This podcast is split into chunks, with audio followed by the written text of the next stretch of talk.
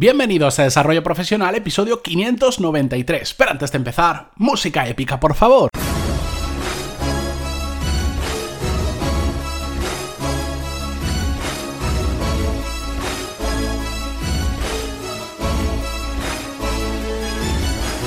Muy buenos días a todos y bienvenidos un martes más a Desarrollo Profesional, el podcast donde hablamos sobre todas las técnicas, habilidades, estrategias y trucos necesarios para mejorar cada día en nuestro trabajo. Hoy vamos a hablar, vamos a continuar hablando sobre el desbordamiento laboral, un episodio que hicimos la semana pasada que gustó mucho, que he recibido muchísimo feedback y del cual voy a preparar más contenido dado que os gustó y que me lo comentasteis. Hoy exactamente voy a responder a un email que me envió una persona al hilo de lo que hablamos en ese episodio. Pero antes de nada, pediros disculpas porque en el episodio de ayer, en el 592, hubieron dos fallos, los dos míos, la verdad. El primero es que subí el episodio eh, por, porque no me di cuenta, mal editado y solo se escuchaba la introducción y nada más, ya lo arreglé, pero el segundo es que encima me equivoqué y en lugar de decir episodio 592 dije episodio 492. Fue un simple error, ya está corregido. Mm, después, si en Spotify tarda más en actualizarse y todo eso, no lo sé, pero el episodio ya está bien. Simplemente pediros disculpas. Dicho esto, pasamos directamente al, al caso que os quería leer hoy. Eh, es un email que me envió pues hace apenas unos días, porque el, episodio de desbordamiento laboral, no sé si lo hicimos el martes o el miércoles de la semana pasada, os lo recomiendo muchísimo porque ha gustado mucho. Este email me lo envía Alejandro y dice así, os lo voy a leer porque es cortito y nos va a introducir el tema. Hola Matías, me he animado a escribirte después de mucho tiempo queriendo hacerlo. El paso que me ayudó a hacerlo fue escuchar tu episodio sobre el desbordamiento laboral, que me gustó mucho y con el que me sentí completamente identificado. Justo pusiste un ejemplo en el que me vi reflejado, como si estuvieras hablando de mí.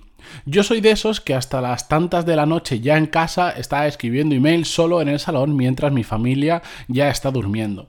Esta situación siempre me ha causado una sensación extraña de saber que estoy haciendo algo mal, pero no poder dejarlo. Ahora que lo he escuchado de ti, me he decidido a dar el paso a cambiar y quitarme ese mal hábito. Por eso te escribo, para que me recomiendes cómo hacerlo. Estaré al tanto de tu respuesta, gracias por todo lo que haces y por haberme abierto los ojos en más de un asunto como este. Un saludo y postdata. Sería un orgullo para mí que utilizase este email en tu podcast si lo crees conveniente.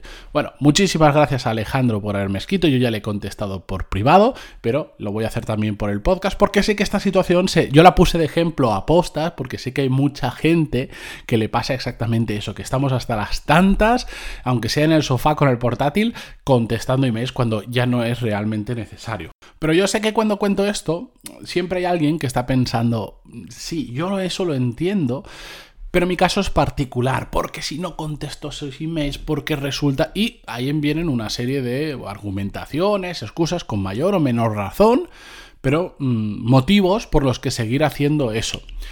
Evidentemente, eh, hay situaciones que requieren que hagamos un sobreesfuerzo o que hagamos cosas que no es normal o no está bien o, no, no, supone una buena gestión del equilibrio entre la vida familiar y la vida, eh, y la, vida, la vida personal y la vida profesional, perdón, pero hay excepciones. Yo recuerdo una vez enviamos una persona a hacer una apertura de un nuevo local em, y esta persona cuando ya estaba ahí, después de toda la jornada laboral que se había pegado una paliza increíble, y estoy hablando de, no sé, igual 12 o 14 horas trabajando, tuvo un problema con el hotel que había reservado. La cuestión es que a las tantas de, no sé si serían las 11, 12 o ya la 1 de la mañana, esta persona se encontró que estaba en la calle.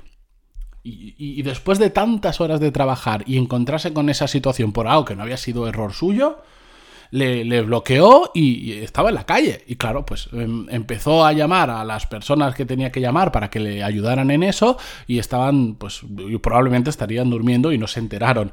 Al final, pues terminó contactando conmigo y, pues yo eso, a las 12, una de la mañana, me puse a ayudarle. Y nada, terminamos encontrando otro local, otro, pues, otro, otro alojamiento, otro hotel, etcétera, etcétera.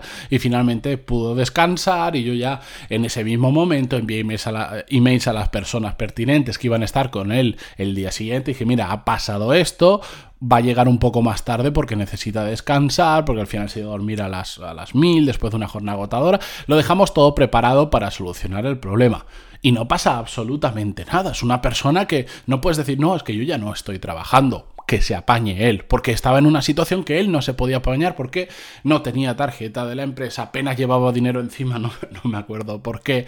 Em, todo, todo, se habían alineado los planetas para que esa persona esa, noche durmiera en la calle y eso no, no se puede permitir. Y hay situaciones de estas en todos los trabajos y a veces toca hacer este tipo de sobreesfuerzos o de trabajar en horas intempestivas, pero porque hay una persona que tiene un problema y tenemos que ayudarle, un problema de verdad. Bien, estos son situaciones excepcionales, pero en el día a día, yo el tema de, por ejemplo, gestionar el email cuando estamos en casa y todo esto, lo comparo con algo muy simple. Si nosotros estuviéramos en casa, en pijama, cerca de irnos a dormir, que es la situación en la que vamos a coger el portátil y ponernos a contestar los últimos emails del día. Imaginaros que viene un compañero de trabajo, viene a nuestro portal de nuestra casa, a la puerta, nos toca el timbre. Le abrimos y nos dice, hola, mira, es que eh, hoy he estado haciendo no sé qué y necesito que me pases un informe que hiciste tú porque así puedo yo mañana completar el mío. ¿Me lo puedes pasar?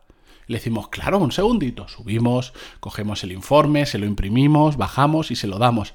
Ah, es que, vaya, es que me lo has pasado, no sé por decir, con letras rojas y con letras rojas y es que no se ve bien. ¿Me lo puedes volver a imprimir y pasármelo en PDF y además que esté en negrita y la letra sea más grande porque entonces así lo leo mejor? Le decimos, claro, hombre, por, por supuesto. Subimos, lo volvemos a imprimir, se lo volvemos a dar. Y cuando se lo damos dice, ay, por cierto, ya que, ya que estamos, intercambiando estas comunicaciones, mm, no me no, sabrás tú cómo va el tema de no sé qué, ¿no? Porque es que lo voy a tocar esta semana seguro y así ya voy adelantando trabajo. Cuéntame. Y entonces le contamos cómo va ese tema. Todo esto a las 11 o a las 12 de la noche en el portal de nuestra casa en pijama. ¿Os parece normal esa situación? ¿Verdad que ahora estaréis todos diciendo, eh, evidentemente no, a mí me tocan el timbre para pedirme eso y le tiro un zapato a la cabeza? Entonces, ¿por qué lo hacemos con el email? Porque no os engañéis, es exactamente la misma situación. Cuando por email abrimos el email y alguien nos está diciendo, por favor, pásame un informe que mañana tengo que usarlo pronto, la la la la la la la la la. Ah, sí, sí, claro, espera, te lo paso, pum, pum, te lo paso ah, no, pero... Y claro, esa persona también está enganchada a esas, horas en el email y entonces empieza la conversación. Ah, no, mejor pásamelo así, así. Claro, claro, te lo vuelvo a pasar, te lo vuelvo a reimprimir en PDF. Pum, pum, pum, se lo pasamos. Ah, por cierto, este otro tema. Y así, esto es una persona, pero realmente cuando estamos gestionando el email, llevándolo al mismo ejemplo absurdo, es como si tuviésemos 6, 7 personas en nuestro portal pidiéndonos cosas y empezando conversaciones a las 11, a las 12 de la noche o a la 1 con esas personas de verdad que si yo lo llevo al mundo físico en el que nos vemos, nos tocan el timbre, parece ridículo, pues lo dicho, con el email es exactamente lo mismo. Aunque no los veamos en persona, eh, está sucediendo el mismo hecho. Nos están pidiendo cosas a las tantas que realmente en la gran mayoría de casos no son necesarias. Y el hecho de que nosotros mismos respondamos a ese email, lo que estamos haciendo en ese momento es generar una conversación, porque si el, otro también es un loco como nosotros y está al otro lado en ese momento contestando, ¿qué hace? Ve que le has contestado y te vuelve a contestar. Y tú te llegas a respuesta y si el tema lo requiere, le vuelves a contestar. Y enseguida eso, en lugar de parecer un email, parece una conversación de WhatsApp. Y después nos quejamos de que tenemos mucho trabajo, después nos quejamos de que estamos a las tantas de la mañana contestando emails, cuando somos nosotros los que hemos provocado una situación. Y yo simplemente, a los que estáis en este, en este lío y queréis salir, analizad de todos esos emails que tenéis en la bandeja de entrada que un día normal habríais contestado, realmente, realmente, ¿cuántos si no los contestas justo en ese momento y no mañana a las 8, a las 9 o a las 10 de la mañana, sucede algo grave. ¿Cuántos de esos emails? ¿Cuántos son súper necesarios que lo cambiemos en ese momento?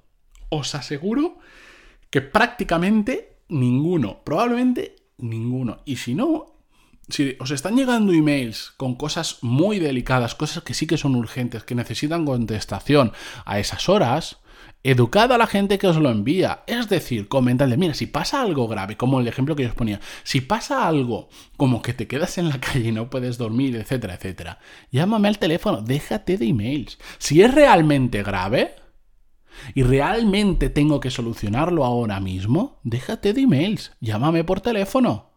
¿Qué pasa? Que cuando tú le dices eso a la gente, claro, enviar un email a las 12 de la noche es fácil llamar a las 12 de la noche, te lo piensas dos, tres y, y, 30 veces antes de hacerlo porque sabes que la molestia mm, es grande.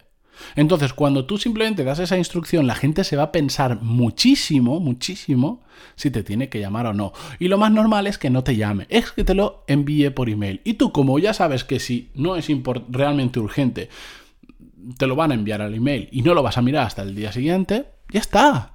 Cualquier urgencia, te van a llamar. Si no son el móvil es que no hay ninguna urgencia. Y ya está. Y mañana, cuando te pongas a gestionar el email, te pones a contestar a todos los que tengas. Otro tema es que a veces, como comentamos en el episodio, vamos desbordados simplemente por la cantidad de emails que recibimos, la gran mayoría de ellos innecesarios o por lo menos que no necesitan acción por nuestra parte, que está bien que los recibimos porque nos ponen en copia para enterarnos en temas, pero nos llenan nuestra bandeja de entrada, nos da la sensación de que tenemos un montón de trabajo y, nos ponemos a contestar a todo cuando no todos los emails requieren contestación. No hace falta contestar al 100% de los emails. A veces son emails simplemente que tenemos que mirar, que tenemos que automatizar para que se filtren en una carpeta, que tenemos que quitárnoslos de encima, tenerlos ahí, pero que no, digamos, no requieran de tiempo de procesamiento de nuestra cabeza. Pero de verdad, cuando estéis en situaciones como esta, mirar el email a las tantas de la, de la madrugada, pensad si es un comportamiento lógico, pensad en la verdadera necesidad que hay de estar haciendo eso. Porque ya os digo, empezáis por un email que os parece importante y cuando os dais cuenta lleváis 45 minutos, una hora contestando emails, con perdón, de mierda. Emails que no hace falta que contestéis en ese momento, pero no, en parte nos sentimos bien, como es decir, uff, mira qué duro estoy trabajando. Y realmente lo que estás haciendo es el panoli.